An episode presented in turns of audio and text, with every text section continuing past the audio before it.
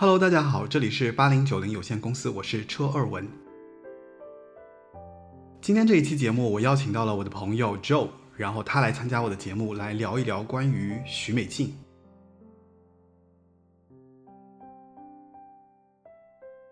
上世纪九十年代，台湾唱片公司三驾马车，滚石和飞碟之外，还有一架便是上华唱片，起源于上格唱片与华星唱片的合并。许美静这位当年在新加坡通过歌唱比赛进入歌坛的歌手，在台湾多家公司争取下，出人意料的选择了上华，结果在上华取得了非常巨大的成功。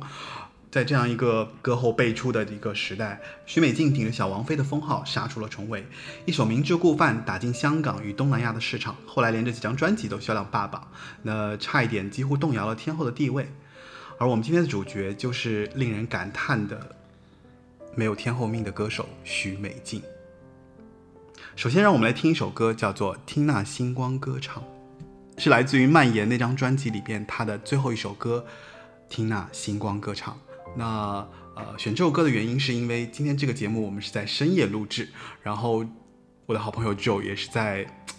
就是在这个时刻出现在我的家里面录这期节目，我觉得非常，呃，怎么说，这个氛围还是有点意思的，所以让我们来一首应景的歌。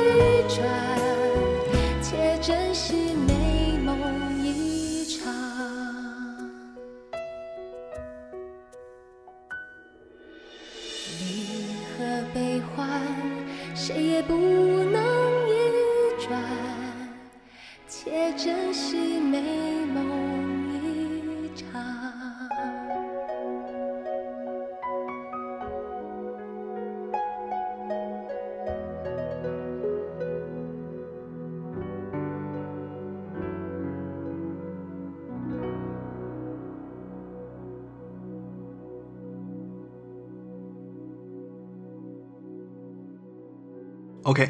让 Joe 来跟大家打个招呼。大家好，我是 Joe，Joe 是我的小名，不是我大名。然后我一上来，我必须反驳一下主持人说的没有天后命的这个事儿。我觉得徐美静在我心里吧，我觉得在很多人心里就是天后。天后这个事儿，我不知道有什么标准，反正我觉得她是天后。不管她后来是不是隐退了，我觉得她她的实力吧和他的当时的流传度，我觉得足以达到一个天后的一个标准吧。所以，呃，在你心目中，就是说徐美静应该是一个准天后，对吧？把“准”字去掉，好吧。我我不知道你你心中怎么界定天后啊？我觉得在我看来，天后首先你的实力是没问题，其次你的作品的质量和数量没有问题，你就可以，我觉得这差不多吧。但天后这个词本身就是一个特别商业的一个名称嘛，嗯、所以我觉得。在我看来，那她就是一个天后，她的她唱的足够好，并且她好听的歌足够多。嗯那她不是天后，那谁是天后呢？好吧，无力反驳吧。无力反驳，无力反驳。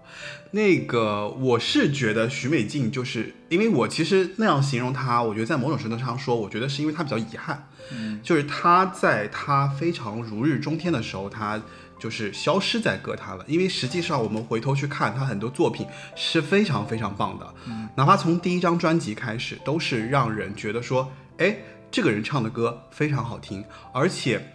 呃，我后面会讲嘛，就是其实他有很多特点，就是在他的歌曲上啊，包括他其实也是一个比较传奇的人物，而且中间发生了很多很多故事。那我觉得我们可以先来了解一下，就是他的那个出身吧。呃，我了解啊，就据我了解，其实他当时一开始去做选美比赛的，然后呢，他去选了那个新加坡的一个华裔小姐，得了一个奖。呃，在这个过程中，然后他就认识了那个谁啊，就是绯闻男主角陈佳明。嗯，这个故事，他跟陈佳明的故事，其实我觉得在网上是蛮就流传了很多个版本，然后讲了很多。就是对，那你怎么看他跟陈佳明一开始的那个，就是他们一开始那段那段，你其实一开始那段我也不知道，我我我也是，我觉得我知道的都是后面都能知道，就大家都聊起来的都能在网上能搜到的部分。其实一开始有一段插曲的，就是他在那个谁，徐美静在那个化妆间，然后呢，他就呃正好碰到了那个那个谁，那个陈佳明，对，然后他呢蛮好笑的，他就他就在那边哼哼哼嘛，然后就被陈佳明听到了。然后陈佳明呢就就很尴尬，然后这个时候因为他还在换衣服，然后他衣服就没有，就应该是我估计女生应该是比方说在拉那个后面那个拉链嘛，嗯。然后陈佳明就特别，你知道，就是过去，然后在他耳边轻声说了，说一句，就说新加坡可能再也找不到像你这样这么美的声音了。这这都是谁写的？这个 不，这个我觉得可以理解啦，就是因为就是说许美静的这个声音，因为你也认同嘛，对吧？许美静，你说她，你觉得她是天后嘛，对吧？所以我觉得能有这样的一个意识，我觉得是可以理解的。至于他后面发来发生了一些比较滥情的感情故事，我觉得我们不去谈。就说，我觉得从一开始，且不说陈佳明发现他的这个这个过程有多浪漫，或者对他们来讲是一个多好，就是多美好的开始。就是这个，我就觉得在某种程度上，其实说明了，就是说，呃，许美静的声音一定是在某种程度上吸引了这个音乐人。当然，对吧当然，对吧然后也这这也说明陈佳明特有眼光嘛，就说明他确实是一个很好的一个人，他能发现这种。呃，在音乐历程上，其实陈佳明有个有个称号，就做叫做新加坡李宗盛。啊，对，所以，但是其实我个人后来就找了很多陈佳明的作品，实际上他在他在做所有的这些歌手中，真的就是徐美静做的最成功。然后后来也因为这一段故事啊，你知道，就是他其实是跟着跟着那个谁，跟着陈佳明去的上华唱片，嗯，特别逗。发了第一张唱片之后，然后就被李宗盛听到之后，李宗盛就想把这个人挖过来，嗯，然后那挖的过程中，许美静非常牛逼，许美静直接说了一句，就说我只跟陈佳明合作，就可见他第一张专辑就是已经是做的非常好了。那我们来看一下他第一张专辑吧。好，明知道。呃，你对第一张专辑有什么就是特别想推荐的东西？特别想推荐的歌？嗯、其实我一直特喜欢那个，只是就是你今天发朋友圈那首歌，我今天呃只是这人生嘛，就是这这是他歌里面，就是他我看我网上我看网上也说，就是他歌他的作品里面其实励志的东西，啊纯励志的很少。我不知道为什么，就是他其实有个特点啊。我自己在做这个节目，就是在做一些之前的那些专辑的回顾的时候，我就发现啊，就是你去看他的第一张专辑，他的第二张专辑，第三张专辑，他的每一张专辑后一张专辑，他都会唱前一张专辑里面几首歌。就是其实很多歌迷，就是他们有的时候会分不清他到底唱的是哪首歌，原因是什么？就是他其实一首歌会分好几个版本，对吧？有的时候，比方说一首歌是国语版本，有的时候呢，一首歌他唱了粤语版本，然后呢，后面还有一些不插电的版本。也就是说，通常对于一个歌手，我觉得很少很少有歌手就是一一首歌唱三到四个版本，然后每一个版本基本上没有说好像让别人觉得说难听好听，大家好像觉得说都是一样的。然后，所以我从这个感觉，我是发现就是说，可见就是说。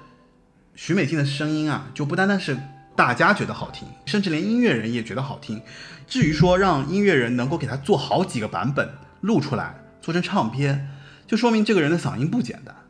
对吧？嗯，就是大家很爱听他的声音嘛。你说这个问题，我觉得是好多原因啊。一个，你说粤语版，它肯定是为了针对粤语的市场对场，吧？这是没错这不用，这很很容易理解。然后你说可能后面唱前面发过的歌，我觉得这可能是跟他发行的地区的版本不一样。就是你像、哦你像，比如他在中国内地发的版本，可能有一张专辑里他会少两首歌。对然后他在台湾也好，或者是新加坡也好发的，他可能发的是一个完整的版本，所以这样就导致可能内地再发专辑的时候，他需要把前面两个歌前面的歌再补过来或者怎么样。我觉得是不是有这个可能？但我没有具体的去调查这个到底是不是怎么回事。嗯，再加上以前他以前那会儿就就经常喜欢那个。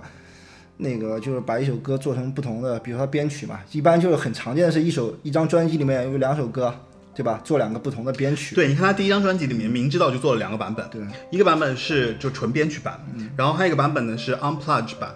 对，这个这这种情况一般都是音乐人他觉得俩都挺好的，他都不舍得把它删掉。所吧所以嘛，就我的结论是，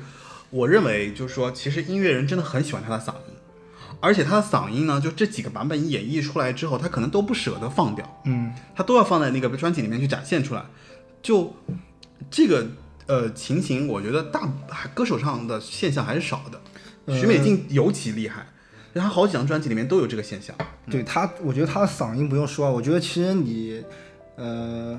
其实你比较很多的歌手吧，就那个年代的，其实许美静，你说她的优势在哪？我觉得就是嗓嗓音，她唱功。我刚我一直还在想，我说许美静，她就一个唱歌好的人，她怎么去，至少在我看来，怎么界定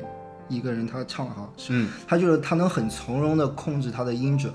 控制他的气息，控制他感情的投入。就这人唱歌不会，就一般老百姓我觉得就是这人唱歌他不会让你觉得特难受。就有时候你听有些人，就特别是现在有很多就唱功不好的，虽然能修啊，但是你你有你你在那种唱片大量出来的那种时代的时候，你经常会听到那种歌，就是你感觉这人唱歌特费劲，就是他他一直在在在花了很大的力气在对唱歌。对，花了很大力气在一直在努力的达到一个他可能他本身他的天赋达到不了的一个但是事儿许美静没有。对啊，吧许美静就是就是凡是这种就是他我我觉得他比较厉害的一点就是他的歌其实有一种怎么说，就是有一种丧，很随意的，就是他其实很容易就表现出来了，他没有很用力，只是他很轻易的把一首歌唱出来了。那我的观点是什么，你知道吗？就是我还是觉得，就是说，其实是因为许美静太会唱歌，她把一些平淡无奇的歌，她把一些就是相对来说更普通的一些歌，唱成了不凡的歌。我是这么觉得的。嗯、你你的意思就是，嗯、她的作品本身没有那么优秀，但是她因为她演绎的优秀，对，因为你看啊，其实第一张专辑里面，我觉得一般人第一张专辑能超过五首歌好听，这件事情是特别，就是已经让人很意外了，对吧？我觉得你刚刚说的，就第一张专辑，包括《只是这人生》，嗯，无论是编曲也好，无论是歌词也好，无论是旋律也好，都是一开嗓就让人记住的这样的一个东西。然后明知道 就不用说了，主打歌嘛，嗯，还有一首歌是，其实他唱了好多版本，他在每一首每一张专，就是直到最近的一一些精选集里面还有这首歌，就是《影子情人》啊，哦，《影子情人》这首歌也也是挺大众的，大家其实还听的蛮多的。然后比较比较少提起的是《陌生人》和《多疑的海洋》，对，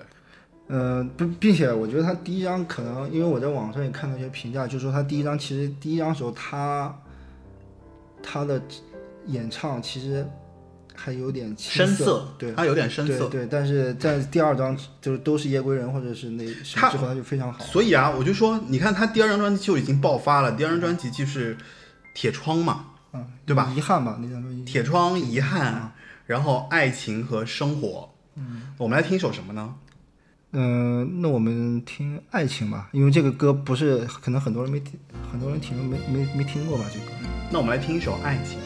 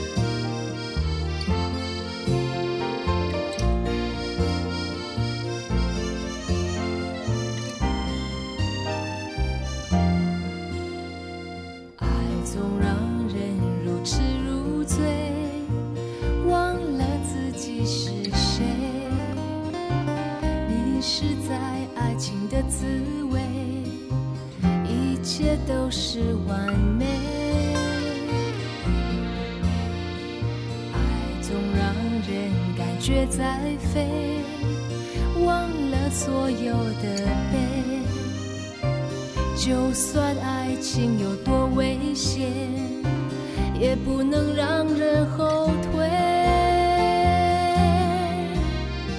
何必在意谁负了谁？世上无绝对，爱过以后就不后悔，受点伤也无所谓。别将情谊往心里堆，错过难再追。付出的爱虽不能收回，一生能回味。何必在意谁负了谁？世上无绝对，爱过以后就不后悔。受点伤也无所谓，别将情谊往心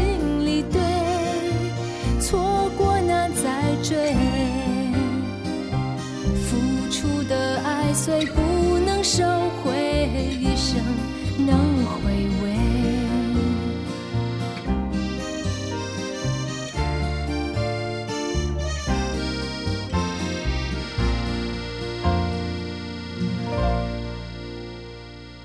欢迎回来。哎，我们就不说他狗血的感情故事了，因为他跟陈佳明这个故事，我觉得到最后其实发展的有点让人觉得就是无法理解。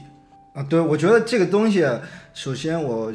嗯，我觉得没有什么不可理解的，就是就是别人的感情这种纠缠，就是你看电视、看电影或者什么，听说朋友的故事，有太多比他们可能更纠缠的事，我觉得这没什么。其次就是咱们看到的都是网上的消息，这个东西它。反正都是都是后来的解读，对对，你不就知道他其实不是当事人嘛，对他你不知道当事人在发生这个感情的过程中，他们发生了什么，或者他们的感受是什么，所以都是一些局外人。对。哇塞，这个词“局外人”是个热词，对，就是哦就是。不好意思啊，我们不是蹭流量啊，谢谢。局外人是哦，那个什么。局外人你不知道，局外人。对，但我觉得就至少他们俩，我觉得作为咱们这些普通老百姓，他们俩合作这么多作品嘛，对吧？嗯这这对这才是对我们最大的影响。这些嗯作品带给我们的影响也好，或者是什么，这才是。我跟你讲，他其实第二张专辑就已经开始，所谓他的爆发，就是他第二张专辑里面就有那个，就有一首大热门，就至今为止啊，我觉得是一首大热门。这首大热门就是《城里的月光》。嗯，对，只能说这首歌在当时非常的红，对吧？就是我觉得这歌就是你觉得他红的理由是什么？首先就是这个旋律嘛，朗朗上口，嗯对吧？其次，呃，它的歌词吧，可能稍微有一点点意境，然后有一点点，其实有一点点，它不像他别的歌那么你说的丧，它没那么丧、那首歌，所以符合一个我觉得更大众的这种价值观，甚至这首歌在很多那个你像那个什么。那些电视的晚会上，很多人唱这首歌。哦，不不不，我跟你说，我总结了个规律，你知道为什么《城里的月光》会特别火吗？嗯，因为你有没有发现，《城里的月光》这首歌中间有一段非常牛逼的萨克斯？这这萨克斯就能让它火吗？不是啊，中国那个时候其实有一些这些商场，他们在关门的时候总要放一些，啊、今天的这个一天结束了，包括你现在去蓝色港湾，嗯，等到你比方说十点钟商场要关门了，就开始响起了一些萨克斯风，然后在这个过程当中呢，很多很多的商场都选择了《城里的月光》这首歌，而且所以这段萨克斯我我记忆当中啊，就是我无数次听到，就是在逛街的时候，嗯，然后就放放这段歌，然后还有一些是专门的萨克斯 solo，就直接没有他唱的，包括你听我们的伴奏，其实也这首歌嘛，就是其实这首歌我觉得它的通俗我就不用再去陈述了，因为它确实旋律我觉得基本上稍微有一点点乐感的人都会一下子就哼起来，对吧？嗯，然后呢，它的开场是是钢琴伴奏，大家是很容易就是很接受的。然后配上许美静的这个嗓音，她的嗓音还挺特别的，就是她的声音在里面其实起到了一个什么呢？就是她非常平衡这首歌。怎么说？因为其实后来王菲也翻唱过，但是王菲又唱不出许美静的这个特点。我我我是觉得，就是说许美静的歌声里面是有一部分很深情的东西的。然后这个深情呢，又是在她她的演绎过程当中，她用了一些我觉得就听上去没有技巧，但是许美静又有自己的这个唱腔和唱法，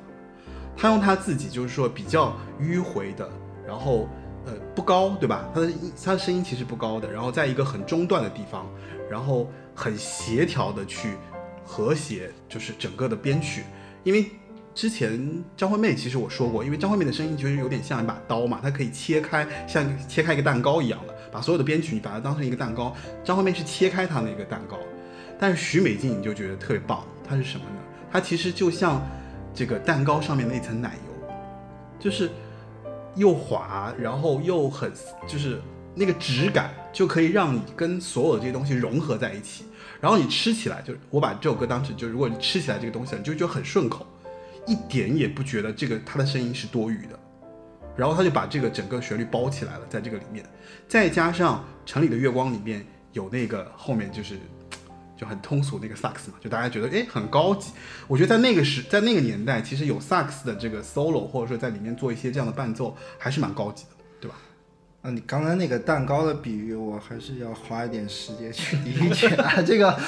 然后我是一个通感的通感的那个类比，你可以 OK OK，呃，对我其实，在听他那首歌的时候，我自己也觉得很奇怪，因为为什么？就是说听到那首歌的时候，你心情是很平顺、很愉悦的，而且里面又有包含了一种，比方对美好生活的向往，嗯。啊，然后还有就是，就是你会觉得平静是一种幸福，生活是平静的，然后大家可能在生活中遇到了很多挫折，可能遇到了很多就是困难的事情也好，或者哪怕就是高兴的事情也好，就是它会让你的心情起伏不定，对吧？你一会儿高一会儿低，一会儿高一会儿低，但是城里的月光就真的跟你在一个深夜去看月亮、看星星那种感觉是一样的，就是它给你的感觉是哇如此的闪耀，但是呢又很平和，让你的心境达到了一个这样的一个平和。所以我觉得在很综合的层面来讲，就是这首歌做到了，所以才会让大家那么喜欢。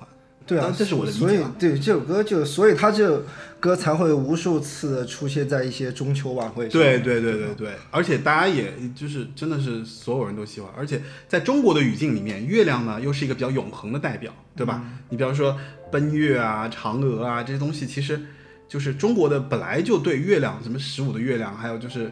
这种东西都很 很有代入感。月还阴晴圆缺呢。对啊，所以就是我觉得很有代入感嘛，大家所以就很喜欢这个意境歌曲。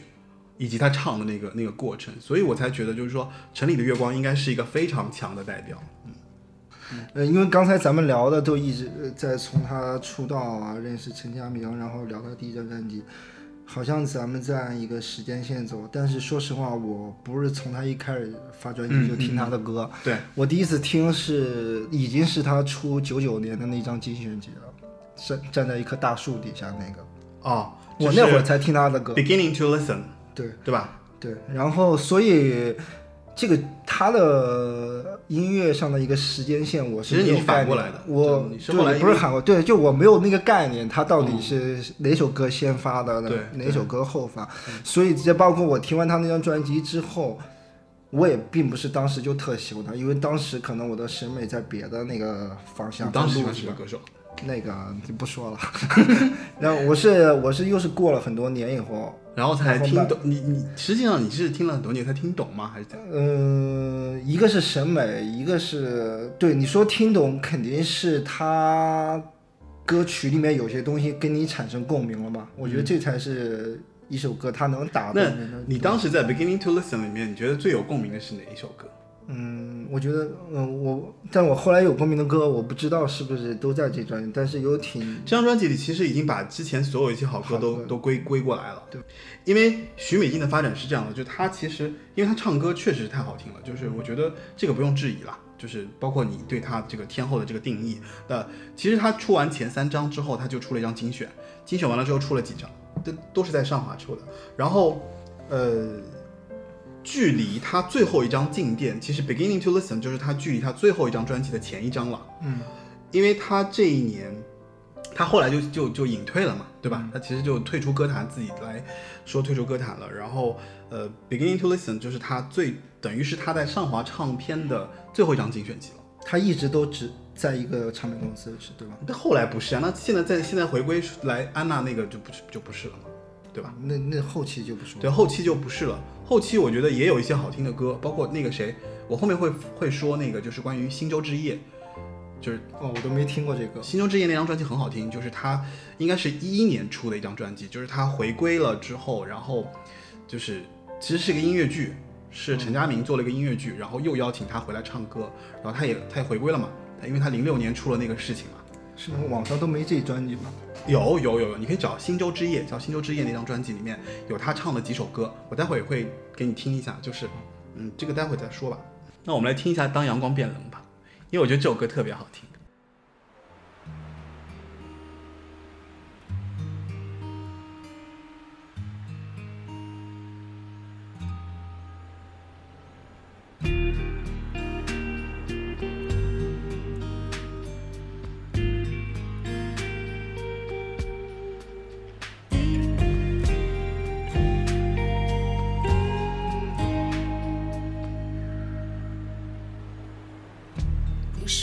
再见，你已经走远，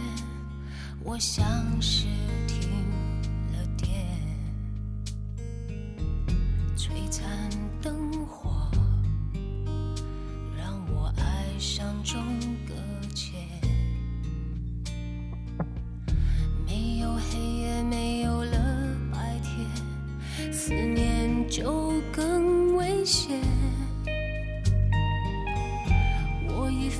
分不清魔咒誓言，也盘旋在天边。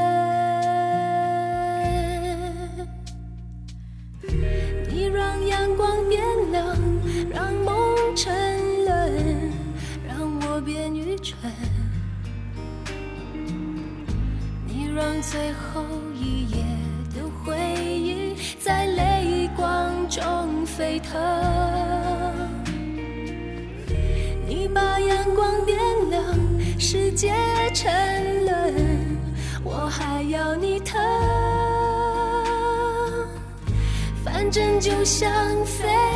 蛾扑火，下一秒都不可能，还奢求永恒。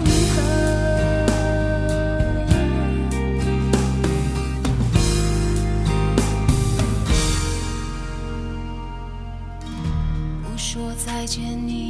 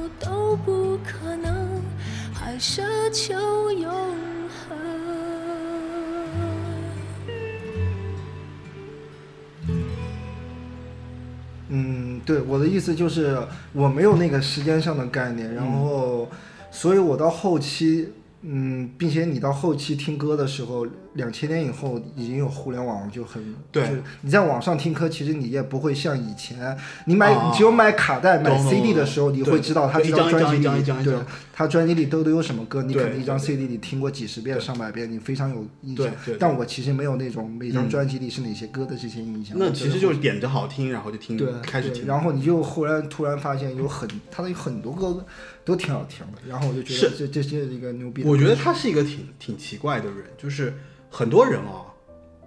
我是觉得他比较特有特色的一点就是说，很多歌手吧，就是好听的歌不多，就是可能有一首两首，但是其实你不管你顺着你的听也好，或者说你听听他的精选也好，你会发现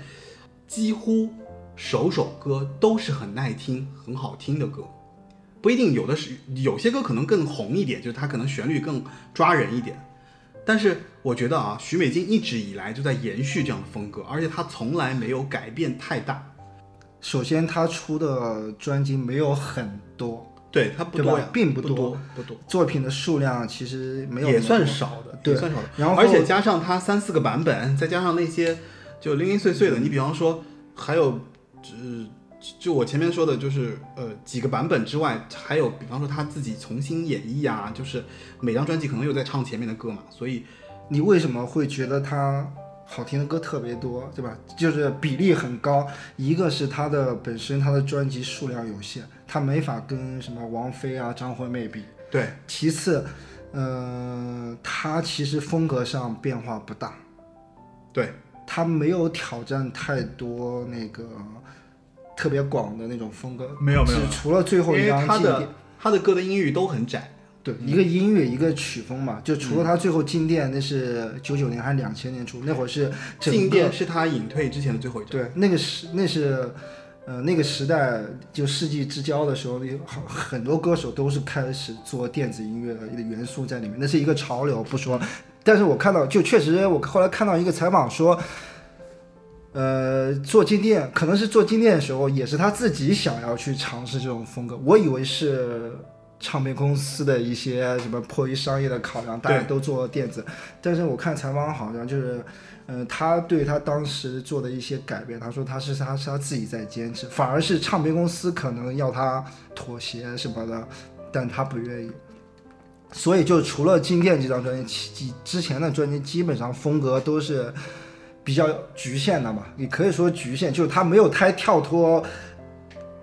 框架，传传统我觉得是他的音乐的这个框架。他擅长的框架，他擅长那个编曲的框架。对，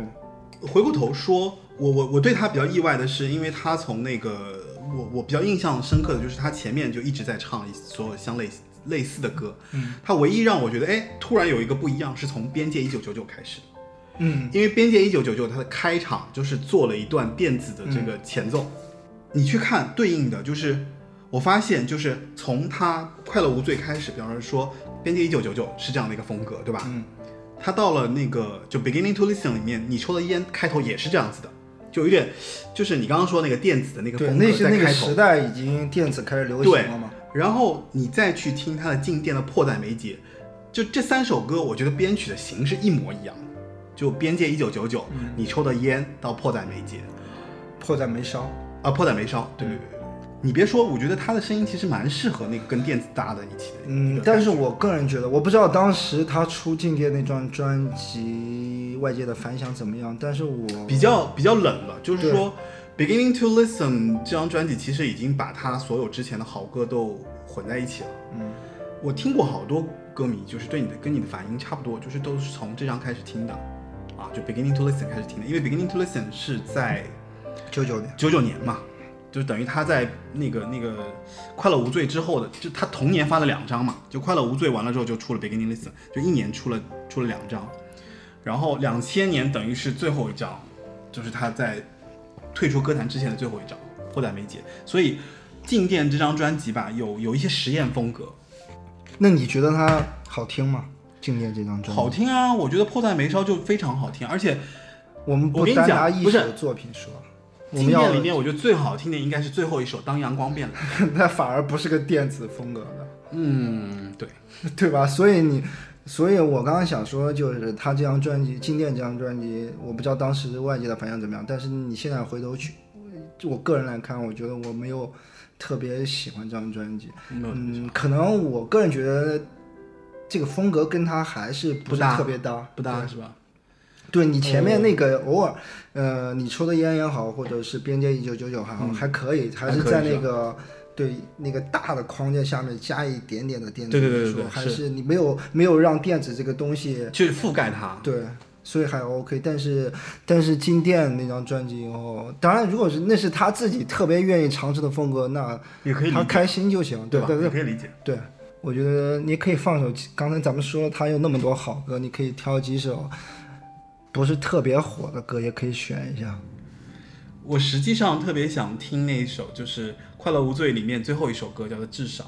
哦，不对，《快乐无罪》里面那个至少那那个版木刻版，就还是还是他惯有的风格，啊，但是因为至少和至少有两个版本嘛，一个雕塑版，一个木刻版。雕塑版其实是快乐的，很快乐，很很节奏很快的一个型。那你为什么特因为喜欢这首歌？因为是这样的，就是说许美静有很多歌，你比方说像《一场朋友》，其实就是荡漾的那个粤语版本嘛。《一场朋友》这这首歌是粤语版本，然后荡漾是国语版本。呃，啊，然后还有就是呃，清晨的国语是哪个版本？我不太清楚清晨的国语版本是什么，嗯就是因为它真的是版本很多，然后很容易是混。迷乱那首歌，对对对对对，呃，所以我我我是这么觉得，就是说前面那些歌啊，就两个版本其实差不多，你会记得这首歌的旋律，只不过歌词不一样了。至少这首歌呢，我觉得它两个版本啊，你去听啊，这两个版本像两首不同的歌。我理解就是说音乐人其实做了一些尝试，这个尝试呢，就是他改变了节奏型，但是旋律是一样的，然后节奏改变了之后，让你觉得这两首歌不一样。啊，然后我个人对至少这首歌的木刻版就印象特别深刻，所以我们可以来听一下木刻。当然可以但是咱们要不要纠结？就是咱们需要探讨这种问题嘛？就是它的编曲啊，或者我啊，不不一定不一定，我只是提到就是我为什么喜欢这首歌，是因为这首歌的两个版本特别不一样，然后我记我还是记住他慢的那个版本。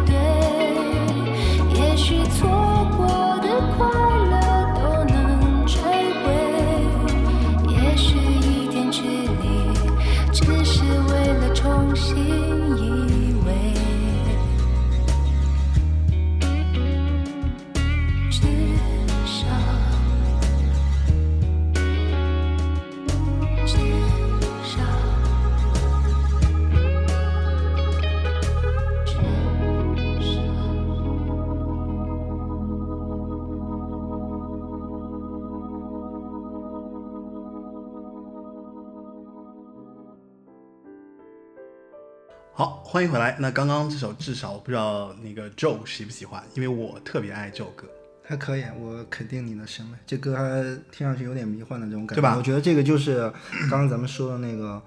它可以有一些，不一样的风格，但是它不能让那个风格超越了他的声音的表现。就比如说，还是少，因为我觉得他的他他能驾驭这个东西。嗯，就其这首歌实你看他这首歌肯定是没问题，但是他后来的歌，就比如说电子的那种东西，可能就电子的元素多了，就会盖过他的声音的表现。其实他最根本的是他的声音，并且他的声音是那种很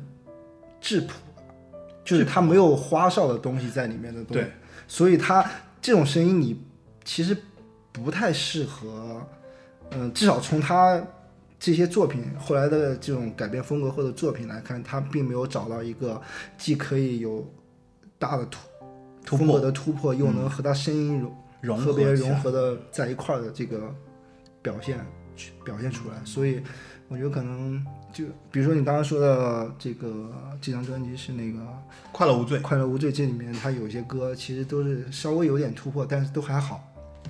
他他都没有盖过他声音，他声因为这张专辑其实整个风格啊，就我觉得整个风格其实，你包括像那个《边界一九九九》就不用说了，因为《边界一九九九》算是主打歌，对吧？主打歌，然后《快乐无罪》，《快乐无罪》其实有一点点小的节奏，嗯啊，但是没有特别强。然后我我个人还是也蛮喜欢《荡漾》那首歌的，因为《荡漾》那首歌就是。我可以形容为，就是我后来在听歌的过程当中，我觉得黄龄那首《痒》嗯。是有那个，就是你知道女生很骚的那个部分嘛。然后《荡漾》其实让我听到了，就是她是心身体里面的那种，就是原始的那种嗯情欲，对，就特别，因为他那个词写的也是比较，呃，就是浅浅的，就是讲那个心情荡漾的那种，喜欢一个人啊，想一个人啊，然后就内心想的那种那种状态，就是多一分就有点那个、就 low 了。其实荡漾的那个国语版是一场朋友嘛，一场朋友就是是很就是大家其实记得蛮，就是粤语版嘛？粤语版，嗯，一场朋友。然后，因为《一场朋友》这首歌为什么会火呢？因为《一场朋友》这个歌词是讲三，就是三角关系的，哦，对，所以我觉得大家可能就是觉得《一场朋友》其实反映了他在感情当中就是无能为力，因为最后他跟陈佳明没有在一起嘛，对吧？其实他很多歌都是表现那种无能为力。就是我我我我突然想起来，我想提一下，就是他的歌词啊，你之前你说丧，后来我说为什么不是丧呢？对，因为他的歌词大部分就不是情歌，可能都这样吧，就是得不到啊，对吧？那如果得到，那就不是就是不是那个大众的情歌，就是嗯、大部分的情歌都是得不到 得，不到，对吧？对然后呃，他但是他的得不到之后，他不是那种就是怨妇。要死要活，他不是怨妇那个三他其实上吊那种还他其实还有点洒脱的，对他就是得不到好，那我认了，我就呃可能偶尔还默默祝福对方了。他就是这种，他是那种就是 OK 那个，哎那就是他不在这个事情上过多的去纠结，或者是无理的去太执拗的沉，就他不会沉迷在里。对，他就是但其实你看，他后来隐退被别人发现，就是他有那个问题的时候，我觉得嗯从某种程度上说，虽然他是这样的，他唱歌的时候表达了这样的一个心态啊，嗯但有可能他本身其实是一个特别至情至性的人，嗯对吧？对，我觉得他肯定是对感情非常的执着。对，不然他不会，对吧？就像咱们看到新闻，他跟一个人能纠缠这么长时间，他绝对是非常痴情的那种人，对吧？他在这种人，你在这么长时间痴情之后，他，嗯、并且你刚咱们知道那个新闻事件呢，其实好像网上说他是你当时他是处在跟另外一个男男的有那个感情对，纠葛就是第二个嘛，就是他跟陈佳明其实已经有，他跟陈佳明就很狗血那段事情已经完了，他就又找了一个男生，然后这个男生又跟他就可能有一段感情嘛，但是又不承认他，就是最后比如采访新闻就又不承认他，所以我觉得就是可能就徐美金真的就是就是就可能被刺激到了。对，然后对吧？呃他后来其实他隐退的过程当中，他又去做了义工啊，他又信基督教啊，然后就就做了很多很多事情嘛，其实都是调节自身。对，我觉得这就是他那个事，我觉得就有点被外界夸大了，就是妖魔化，我觉得是有点妖魔化。就是我觉得很多人都会有那种情绪崩溃的时候，做出因为我觉得其实某种程度上说，我觉得他可能就是有抑郁嘛，就这个事情。对他自己不是承认当时有精神分裂症嘛？我我觉得精神分裂是一个就是一个概括，说啊就定义了，就他这个事情是啊有这个病，但是某种程度上说，我觉得这种情就情绪上的不可控或者情绪上的失控，其实都是一个一个一个状态，就可能每个人在某种比方说比较激烈或者比较比较崩溃的时刻吧，就可能都会爆发出一些，只不过因为人家是艺人嘛，对对吧？他被嗯聚光灯这样聚到之后，把爆发出来。那一个普通人，如果你在日常对生活并且这个就是就是华人的艺人就是这样嘛，就是你在华人的一个价值观里面，就是你的艺人，并且像徐美静这种之前没有她任何负面的行为，然后她是一个那样的在荧幕上是那样一个形象，然后突然出了这个事，并且是在她对吧？对，所以大消失那段家都会有点讶异，对，那个就会夸大这个事，但是其实你在国外，那艺人做各种荒唐事儿，什么烧这对我放火什么的太多了，就很正常。但是对吧？这但是说到底都是人嘛，对吧？说到情感这个事，我还特想，我想问你，就是他的哪首歌让你特别有共鸣，就是会跟你的一个情感。当时的一个情感有个联系什么的，我觉得这个你可以讲讲，对吧？我觉得这个其实才是音乐最动人的东西，而不是咱们刚才聊了半天它的旋律啊、编曲啊，我觉得这都是，这都是技术层面的，技术层面上面是这种心理层面的东西。我觉得你可以适当的说一下深了啊，有点我觉得这个真的不不是很深，我觉得你可以适当聊聊，就我你又不用说具体的对象对吧？你可以说哪首歌，呃，当时是一个什么情况下，就是你听了特感动，然后不过这个我要承认，我跟你讲，许美静还真没有那种，就是我因为她的这个感情代入，然后我有特别特别喜欢到这种程度。因为我刚刚讲了嘛，就其实我也是觉得《城里的月光》是让我觉得很平静，我很喜欢的一首歌。如果你非要说从感情的角度出发的话，嗯放什么呃，放你在我觉得心里是不，我觉得如果说你非要说从呃我我个人情感的角度来说啊，我、呃你非要挖我这个料，那我也没办法，我就只能谈一谈，就是说我为什么会觉得他跟我有代入感，就是哪首歌啊？就是你抽的烟嘛，一就是我我我是这样的，你你也因为我你也是早晨起来帮人卖的烟是吧？不是不是不是，是这样的，就是说，呃，这个应该算是我一段比较私密的感情，就是，呃，我之前有一段暗恋嘛，嗯对，然后这段暗恋的过程当中，其实是这样，就是我真的太喜欢他了，嗯，然后我喜欢到什么程度呢？就是因为了解我的人都知道，我上大学那个时候就一直在抽那个中南海点吧，嗯然后我也不知道我为什么会去学抽烟这件事情，但我后来回想起来，其实是因为我喜欢那个人，他喜欢抽烟，嗯，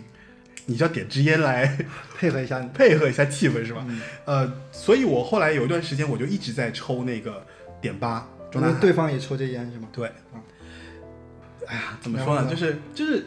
我我我为就是后来包括我回家什么的，因为在家其实买不到这个烟嘛，只有北京有嘛，然后就就就觉得哎呀不行，我就必须要找到这烟。对一定要找到这个烟。然后后来有几次我其实回家，我还在北京带了这个点儿八回家乡，然后就在那边抽这个烟。我比较可以通过抽烟来找到那个你喜欢的那个人的他的那种那个状态，而且我身边，而且我能记得起来，就是说他抽烟的那个状态，以及我跟他在一起，他抽烟的那个所传达出来那个那个气氛，嗯这也是我其实上大学后来我抽烟的原因之一。嗯，你看这就很，就而且很很感人嘛。而且还有就是，嗯啊，不行，不能再聊这个事情，再聊这个事情，我觉得我要崩溃了，我觉得不能再聊那你。为为什么后来没有坚持抽中南海碘吧？你慢慢觉得就是，可能也走出来了吧。然后后来也觉得说，就是那可以试一下别的烟嘛，抽抽别的烟什么的。就是然后抽抽着就慢抽慢抽抽别的烟，就像试试别的人一样，哎，挺好，个节目挺好，因为挺好。今天这料足了就行了，对吧？这音乐都是用来打动人的。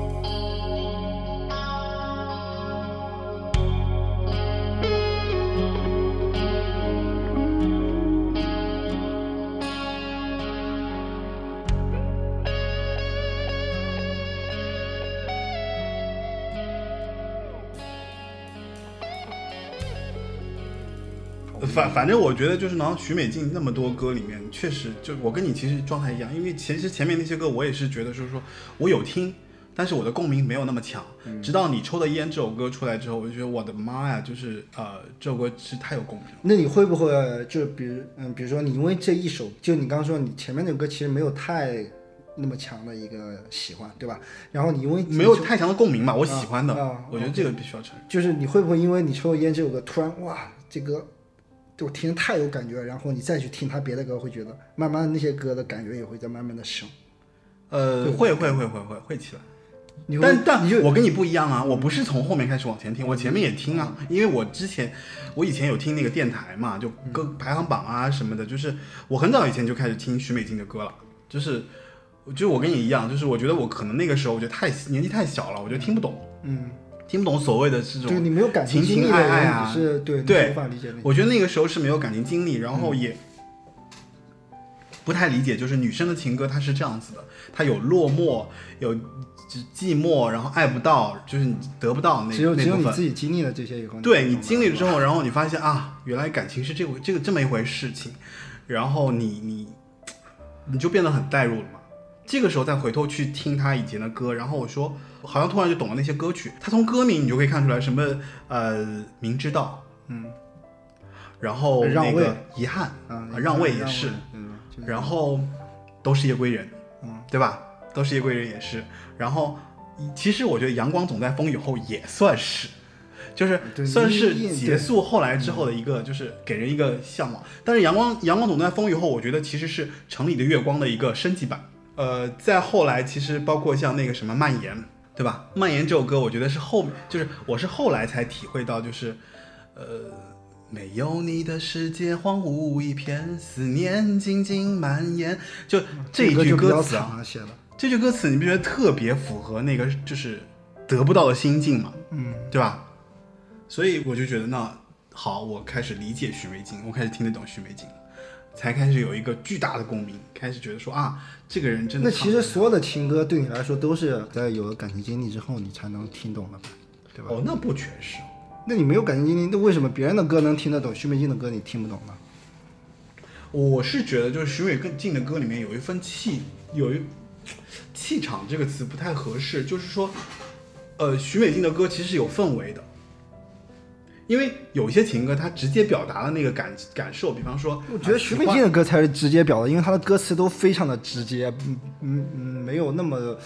嗯、她就是她歌词很简单，很直白。我觉得是比较淡淡的忧伤吧，嗯，啊是就是忧，因为你比方说，其实前面我聊过，就是咱们我我也聊过，就是包括像那个梁咏琪啊，包括像一些呃熊熊天平啊，还有就是一些别的歌，我其实比我我觉得我是比较能很容易就代入的，但许美静我是到了一定层一定年纪之后我才代入的，嗯，我是感觉好像那个是感受深刻了之后，说明其实许美静是把感情那部分很深刻的东西她唱出来了，这个东西而且就是你跟她痛到一个级别以后，你哎才能带入这个东西。对对对就是而且还有，我觉得就是许美静的歌，就是有一点成人式的那种东西。对她，非常因为他是一开始定位他就是一个都市的那种嘛，都市必然是跟成人这种。那你想，我当时我在小城市，我怎么有都市感啊？嗯我不是来了北京，我才有这个哦大都市，然后开始认识了只是随着。你年纪的增长嘛，啊对，你成人之后，你本你才慢慢的，对对进入社会以后，对对对什么你才会有这种感觉。哎，不行，我觉得这期节目有料有点太多，都是我的料，我不想我不想聊这个事情，你能聊聊你的事情吗？我就不是我没啥可聊的。哎接下来因为你也有很有代入啊，你也可以说一些你你有代入的歌啊。嗯，你觉得哪首歌最带入你的感情经历？我我不是什么带入我我因为我我特呃嗯，我觉得我反而我不是 最喜欢的不是那种他特伤感的，我觉得只是这人生，我觉得特喜欢，哦就是他他会让我就是心情不好的时候，我听这歌还开心的那种感觉，就有点就是缓过来或者我跟你说，说到只是这人生吧，我觉得我得我得说一些，我又要说自己的事情，多说点多说点，说吧说吧，怎么了？是这样的你今天还发那歌对吧？对，今天因为我最后一天嘛，我离职的最后一天嘛，然后发这首歌，恭喜你，就是我今天最后一天，然后就就有就我我觉得这首歌是比较能够，因为它里面有一首歌词叫做就是离开谁都不会停止转，嗯，我觉得是比较能够体就是表达我对公司以及我对我自己的这个，我想这节目你们公司人听吗？有的人在听嘛就不管了。啊，那你说点好的。是呃，我我没有说不好啊，因为我的心态是挺好的嘛，就是我其实是想要提醒大家，那就是说不是说人生本来苦短嘛，呃不是，我是想提醒大家，就是说人生实话实说不就行了吗？我就是觉得，因为它里面那首歌词就是“世界不会因为谁而停止转”，我就觉得说，我是想告诉别人以及我自己，就是说，其实你在公司的这个角色也没有那么重要，对吧？有你没你，公司一样发展嘛，对吧？当然，我在这个过程当中，就是自己肯定会觉得说啊，我其实你很重要，或或或者别人会觉得你很重要，你觉得就你会觉得辜负了公司对你的那个信任？有一点吧，还是有一点。就是对很多人离职都会有，还是会有一点吧。对然后，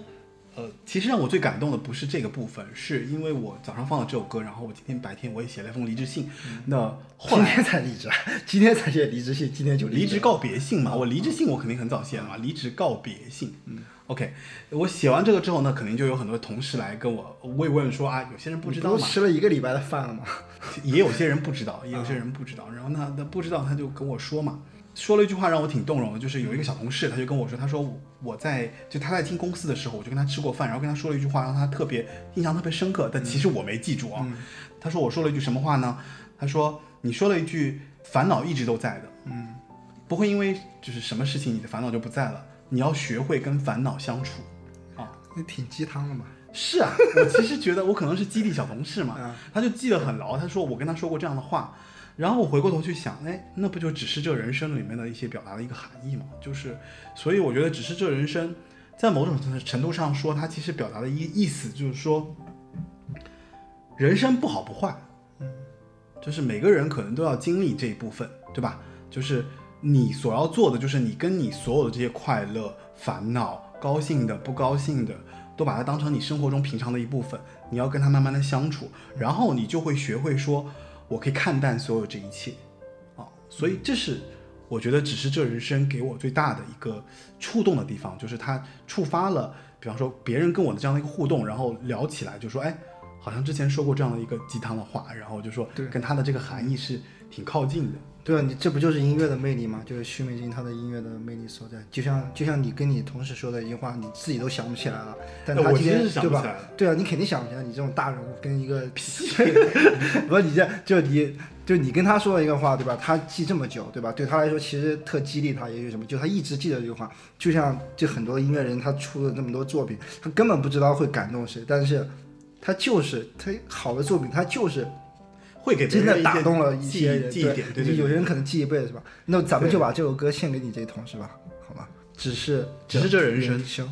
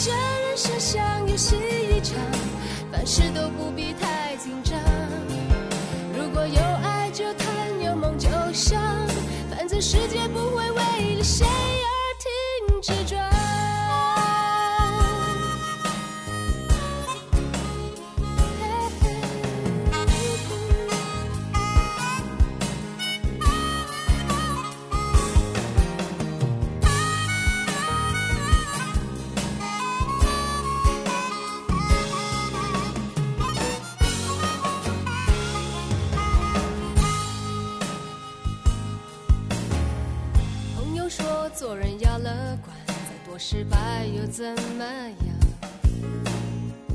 真正面对时才知道，其实不简单。快乐伤心都不伪装，只管别人怎么想。更相信自己，更喜欢自己的模样。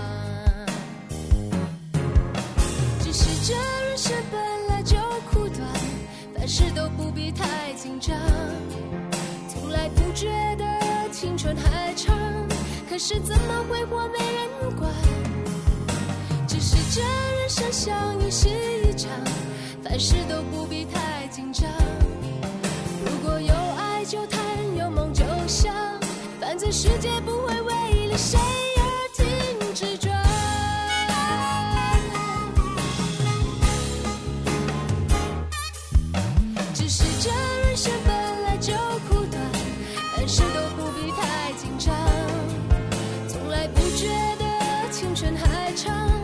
是怎么会活没人管？只是这人生相遇是一场，凡事都不必太紧张。如果有爱就谈，有梦就想，反正世界不会为了谁而停止转。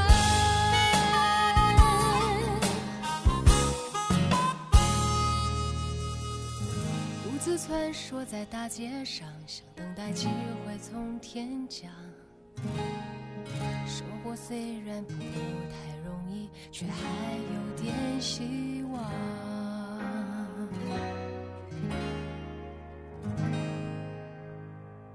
好，欢迎回来。那刚刚听完《只是这人生》，啊、不知道大家有没有对自己的人生有没有一些新的一些感悟？呃，一首歌就能写的感悟了。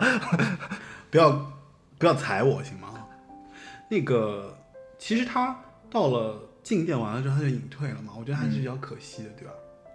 对，嗯，对，所以你你最开始说他是什么没有天后命的，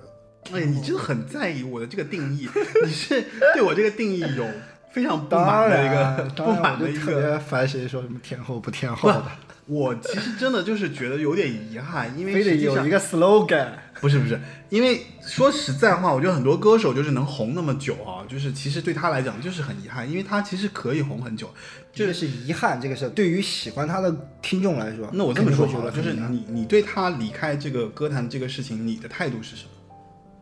嗯，我我其实没有什么态度，就我我是一个很，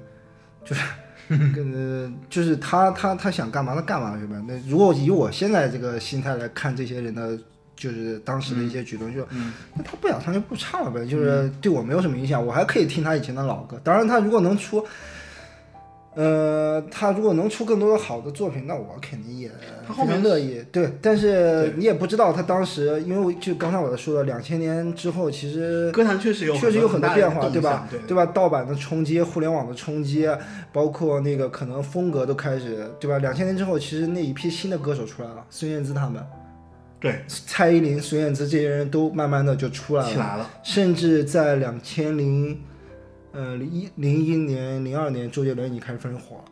对吧？周杰伦对，就就是咱就咱咱上那个高中那会儿嘛，就他已经非常火了。对那个 R&B 那时候是最火的吧，对吧？对，陶哎陶喆都已经对啊，陶喆那个都稍微过去了一点嘛，对吧？嗯所以那个是我不知道，就是这个东西是不是对他当时做这个决定也有影响？是不是这些东西多方面的因素，可能还有唱片公司的合合约，对，或者是包括他跟那个呃音乐就陈佳明的关系怎么样？所以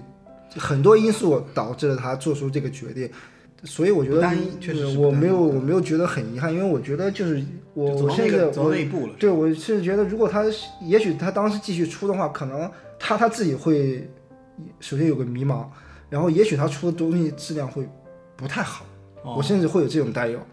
或者很多人都是，我觉得或者还有一种可能就是收不到好歌，呃，因为对啊，就就是很多问题，就是很多问题因为。他跟陈佳明的合作其实已经到一定阶段之后，就是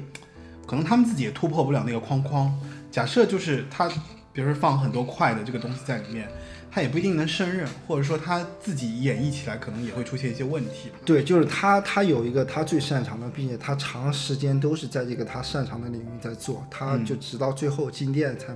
做了一个改变。所以他两千年之后呢，这个时代又在发展，然后他如果他继继续接着唱的话，他会做出什么样的作品，咱们就不好都知道说，这对吧？不好说。嗯，所以我觉得这个，呃，其实还好，我觉得没有什么遗憾，并且说实话，咱们现在是在回想他这些老歌，嗯，带着带着咱们有色眼镜还不是就是怎么说，就是咱们体内还存留了一些上世纪的品味在里面，去欣赏他们的作品。但是如果你以现在的一个年轻人的一个小孩或者是什么样，他们的审美来听他上个世纪的这些作品，嗯，有我不知道有多少人会觉得喜欢，因为这种风格，嗯你这个风格都是跟时代挂钩的，这种风格移植到现在，还能不能就我觉得你这个观点特别棒，就是确实啊，就是如果说现代人再去听，现在的小孩再去听这些歌，我不知道能不能接受，或者说他们对这首歌的感感感受是什么样子的。这个我倒嗯，我也没怎么问嗯，但最近就是我我有一个朋友，就他他挺年轻的，嗯但是呃，我就是我给他放了几首，比如说特老的歌，就是比如说有许美静的，或嗯者是甚至还有前段时间放过谁，反正就是一些特上个世纪的歌吧。但他也会觉得，耶，这谁的歌挺好听的，是吧就但他是一个听。他可能是一个听他他最喜欢的是现在时下特流行的嘻哈什么的，哦他是一个那样的人，但他也会对觉得哎老歌会挺好听，对，就是但是你真的要是要这些哎不过我觉得许美静有一个特点，就是她的歌不 low，就是她其实随着时代，因为有些歌啊，所谓的经典好歌都是不 low 的嘛，就他他不会很快的，就只有只有跟风的东西，他才会很快的被淘汰。嗯，再一个再说，我觉得是因为许美静的这个固有固有风格，她风格太明显，她就太明确了。第一是别人很难模仿，第二呢是她在那个时候，我觉得她已经把就陈佳明也好，或者说就我们前面有提到，就是说他这压榨歌手嘛，就把她唱好几个版本啊什么的。你我觉得都用一些特狠的词，啥叫压榨歌手？人这是一个商业行为，那发金曲你都是在挣挣歌手的钱，OK OK，你不要怒，你不要挣歌迷的钱。不要激动，不要激动。他跳不出那个风格，他我觉得他也不太敢往外跳。就是我觉得肯定那会儿作为唱片公司来说，他不敢随便就让歌手去完全跟着时下最流行的东西去走，或者是什么样，完全变一个风格，那样他出来反响不好，会对他有对唱片公司有直接的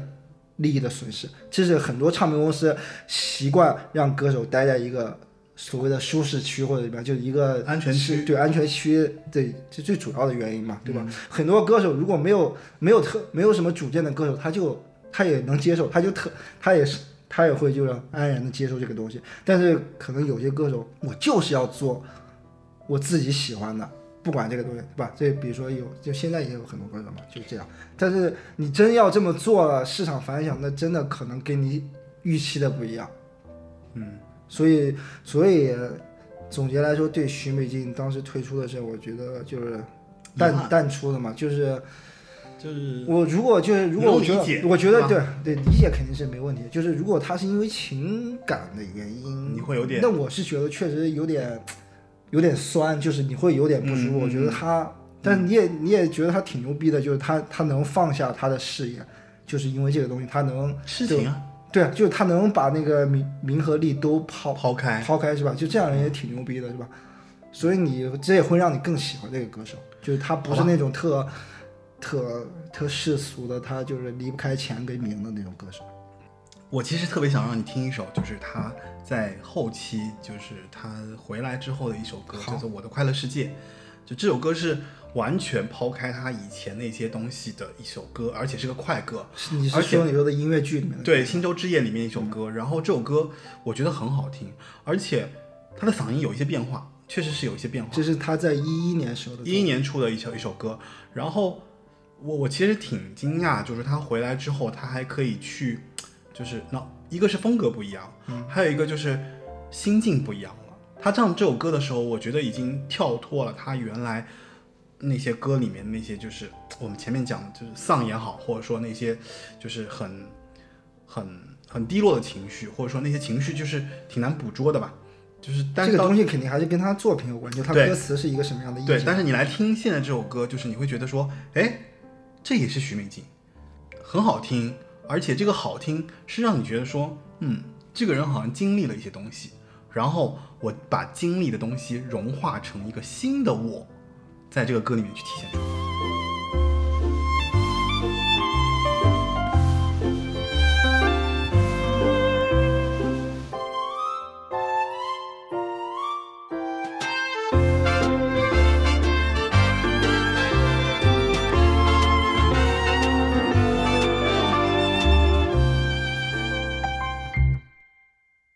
阳光哪里都照耀，和风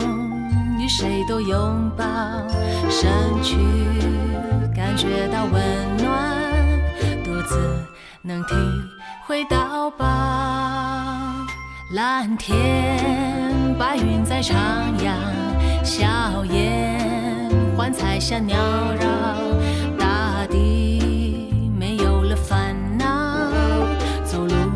就像在舞蹈。多快乐，多逍遥，脚步轻飘飘，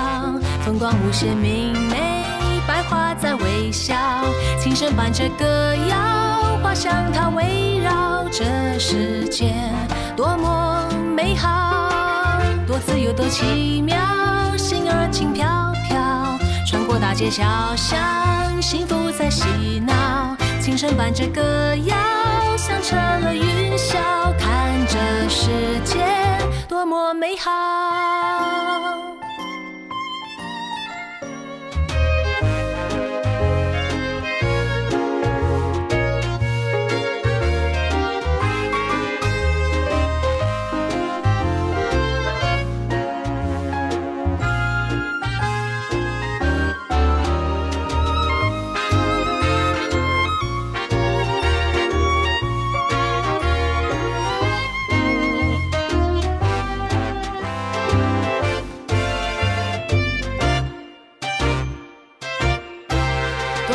逍遥，脚步轻飘飘，风光无限明媚，百花在微笑，琴声伴着歌谣，花香它围绕这世界，多么美好，多自由，多奇妙，心儿轻飘飘，穿过大街小巷，幸福在嬉闹，琴声伴着歌谣，响彻了云霄，看这世界。多么美好，世界多么美好，世界多么美好。欢迎回来。那刚刚这首歌，我不知道就对他的感受是怎样？因为嗯这首歌也是陈佳明后来的一个作品，就是他们做了一个音乐剧，然后他在里面唱这个就是音乐剧的一个插曲，然后我觉得风格上是完全不一样了，而且嗓音稍微有一点变变变变了一下下。嗯，对，这风格肯定是他根据音乐剧的需求来定的嘛。对，所以就是他至少他呈现上，刚才听我觉得还行吧，就是还不错，就是包括他的状态，但是稍微有点就里面那些这个其实已经是他从那个什么过来了，嗯，就是回来嗯那个事儿之后嘛，就是他，但是里面有有几句那歌词特特跳快的特快的特跳跃他你看他的节奏很好啊，他的节奏就是把握嗯是吗？我我觉得好像有点那个不是特自然的那种感觉，不特自然对，不是。那我觉得有可能是后期录的原因。嗯，那不知道是吗？但是确实这张专辑我也没听过，我觉得还这这《心中之夜》这张专辑其实就是歌剧风，里面其实也有别的歌啊，但是这首歌我觉得是比较不一样一些，就是跟他以前就是我们前面提到的所有这些歌都不一样，而且让人觉得就是说他其实是可以唱快歌的，而且快歌的这个情绪也到位，就是基本上很好的完成了这个作品啊。至于说这个里面的情感这部分，我个人觉得就是说他拿到了这个这个。应该也是说他回来之后嘛，就是他整个的心态，就是说已经没有他原来，我我我是觉得人一到这个年纪之后，肯定还是会有一一些不一样，心态上的转变。那当然，就是人都会成长，跟着成长而哎变化。，那他其实去年吧，简单生活吧，呃，呃在这个简单生活之前，我可以可以提一下那个，就是他后期作品，还包括那个给那个电影，啊，就是那个安娜与安娜那个电原声电影的那个那个专辑，对吧？就是对，留下两首和不知处。对，留下也不知处，就是，呃，就是我对他的，因为我没有听过你刚刚给我放的音乐剧那嗯。个，所以我后来听到他的歌，其实也只有听过留下下和和不知处，所以我对他的印象一直，嗯，并且我我我我也更愿意把对他的印象停留在他之前的那些作品和就延续那个风格，嗯。就其实留下和不知处基本上还是在那个框框里面，就是嗯，对对对对对。所以我觉得那个前那个那个对，那还是他就是以前的那个他嘛，就是对，所以可能这两首歌，我觉得可能要比刚才你放的那些歌，可能更更更更加的符合我的一个对他的那个，就是应该符合你的审美吧，就是你对对他的期望，对对对对他的那个符合对他的期望，回来的期望。然后你说到，但是听说他今年又要出专辑哦，就是我觉得他出哎出出不是出演唱会还是出专辑？演唱会回归吧，出演唱会。对我我是听别人说，好像今年有已经有人在网上发消息，然后主办方发了消息嘛，说他，哦，但是很早以前就发了，然后一直也没有。他去年其实就上了那个《简单生活》嘛，对吧？呃，简单生活前年了嘛，一五好像是一五年了嘛，就是很前、哦前两年的时候了，他去那个简单生活是，呃，但是我当时去看的音乐节也确实主要是因为他，因为他确实在那音乐节之前好像没怎么在公开没有在的表演出现。表演过嘛，是吧？对，所以有有他去参加那个音乐节还挺意外的，然后嗯必须去听了。嗯，我当时因为听说他在《简单生活》，我也很想去。反正我记得当时人确实挺多的，嗯就是简单生活节它是一个那种就台湾歌手比较多，应该呃，是对对对吧？，因为台湾的主办方嘛，嗯，然后他们办的这种音乐节，然后有很多台湾的乐队，也有国内的一些乐队，然后，但它整个整个风格取向是比较那种，嗯、流行的，然后不是特别重的那种音乐，不像嗯可能别的有些音乐节，嗯、所以请徐明信去的话，然后当时我记得。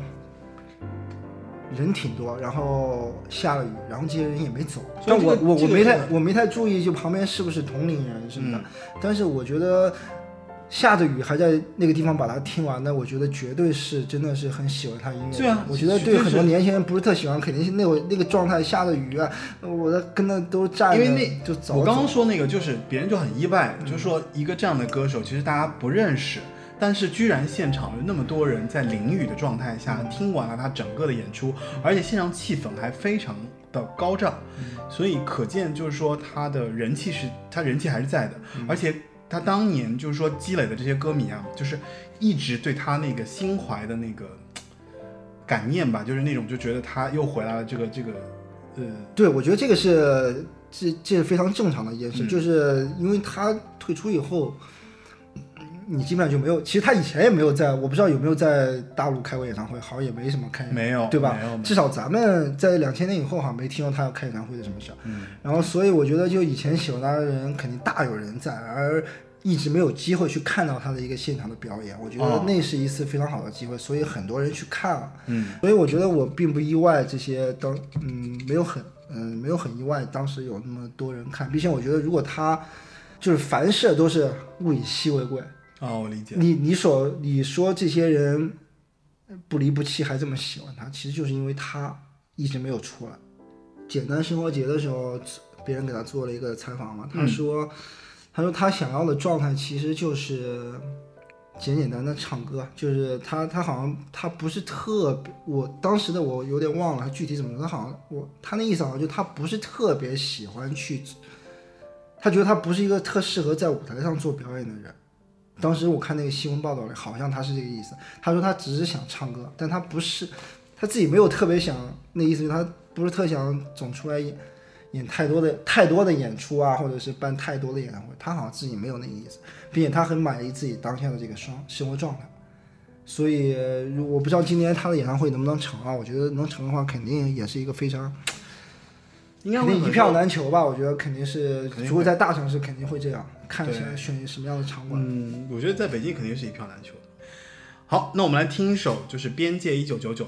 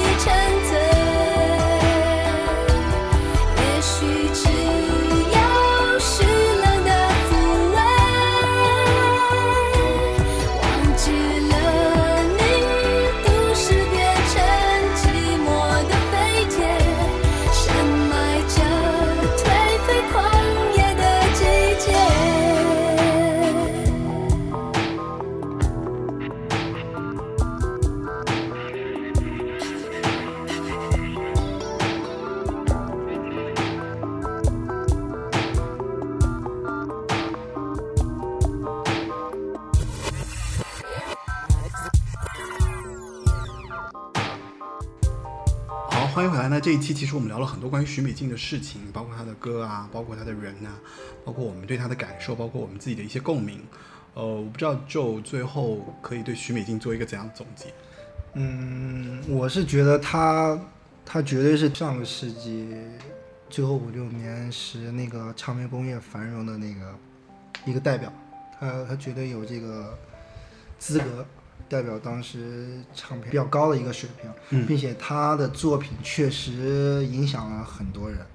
包括我在内，也包括车尔文，对吧？我觉得就是音乐。呃，我们我我觉得我没有能力去谈什么技术层面的事。我觉得音乐对大众来说，它就是有没有共鸣嘛？衡量好音乐，它有很多维度，比如说它的实验创，就是创新，就是新风的东西，它是一个维度。然后它在什么编曲技术那种技术层面又是一个维度。对，然后它有些音乐，它可能是比较，它的歌词偏向一个政治，或者是偏向一个有一些对社会的一些推动，那是一个维度，对吧？比如说 Bob Dylan 什么的那种人。然后，但是像传统的通俗音乐、流行音乐这一块儿里面，我觉得好的音乐就是它能感动你，它，呃。哦，你说的第一个层面是旋律，旋律是大众最能接受的一种对。嗯东西。然后其次就是它真正能印在你脑海里，或者是成为你的一个成长记忆，它肯定是它的歌词的一些东西能在某一个时刻恰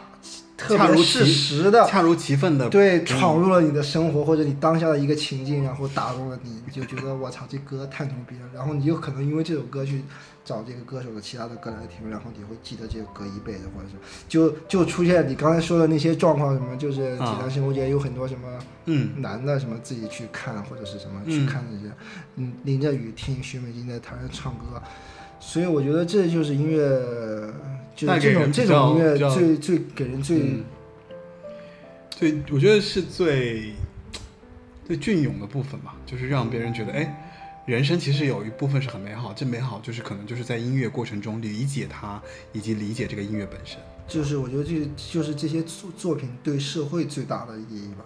就是其实这些歌手他出完作品以后，其实他可能也没有想到，就是他可以受到这么大的欢迎，或者说大家这么对他可能有一个期待，但是他他无法掌控这些事儿。对而这些歌在每一个某阶段些角落里，或者说某一个个角落里对某些人、嗯每一个人或者是什么样的人的影响，这些才是这些歌对最伟大的价值吧。我觉得你可能我你是沉浸在那种看开一些问题，对吧？对，也许是看开，也许是，也许有些人就是，就有些人他他在那个痛苦中，他他其实他不想看看，但他就想听一些那些 伤感的，对对对，他能就是你。就像有时候一个人他那个难过的时候，他并不需要你安慰他，他就是你给我放点悲情的歌，我就喜欢，我就想听，对我就让这个悲情的东西配合我来，让我这个一个屋子都特别的悲情，我就享受这个东西，对吧？就对，这就是这种音乐的魅力嘛。然后，然后也有你说的这种在咱们说这种励志让你看开一点，比如说你对你那个同事说的话或者什么，就比如说只是这人生也好，或者是盖被也好，这都是一些励志的东西，然后对人的一些帮助。我觉得这就是他伟大的地方。然后你刚刚也说了，他可能今年会出演唱会，我觉得我我会你会去你会去演肯定唱会吗？会去，哦，只要他不是在国外。好吧，我也会去了。夏多布里昂说：“每个人身上都托带着一个世界，由他所见过的、爱过的一切所组成的世界。”那许美静是自带一个世界的人，她的世界里只有最纯粹的音乐、情歌、爱与恨，没有得失计算，没有半点世俗的妥协。这个世界如果能多一点点变通，或许这个曾被称为小王妃的女人就是另一个天后。OK，这样我可以。为什么一定要拿他跟王菲比？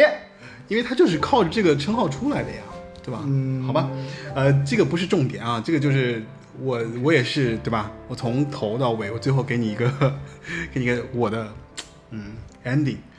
呃，好吧，那这期节目其实就差不多了，因为我们聊了很多关于许美静的一些事情啊，中间也有很多很多就是我们自己对许美静的一些感受，然后还有就是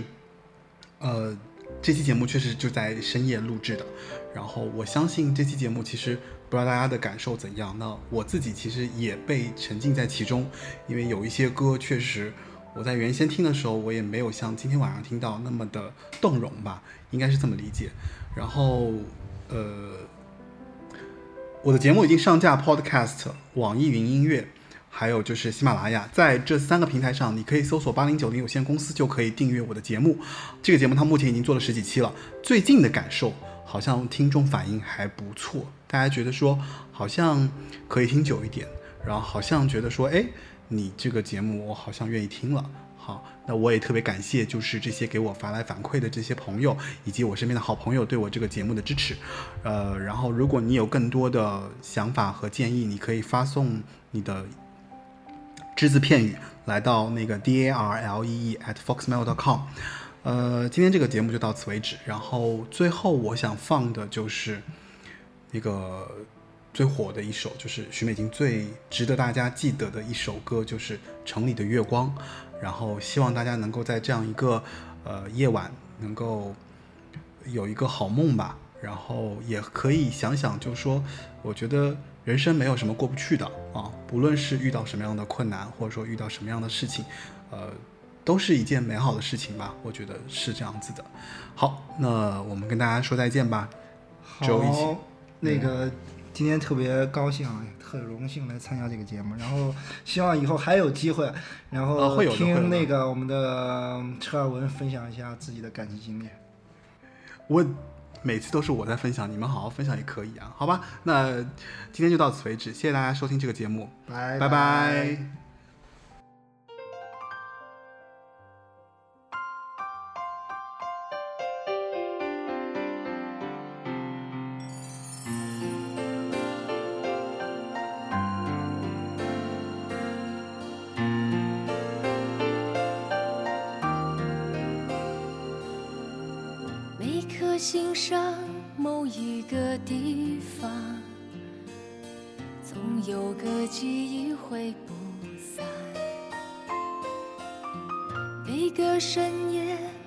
一个地方，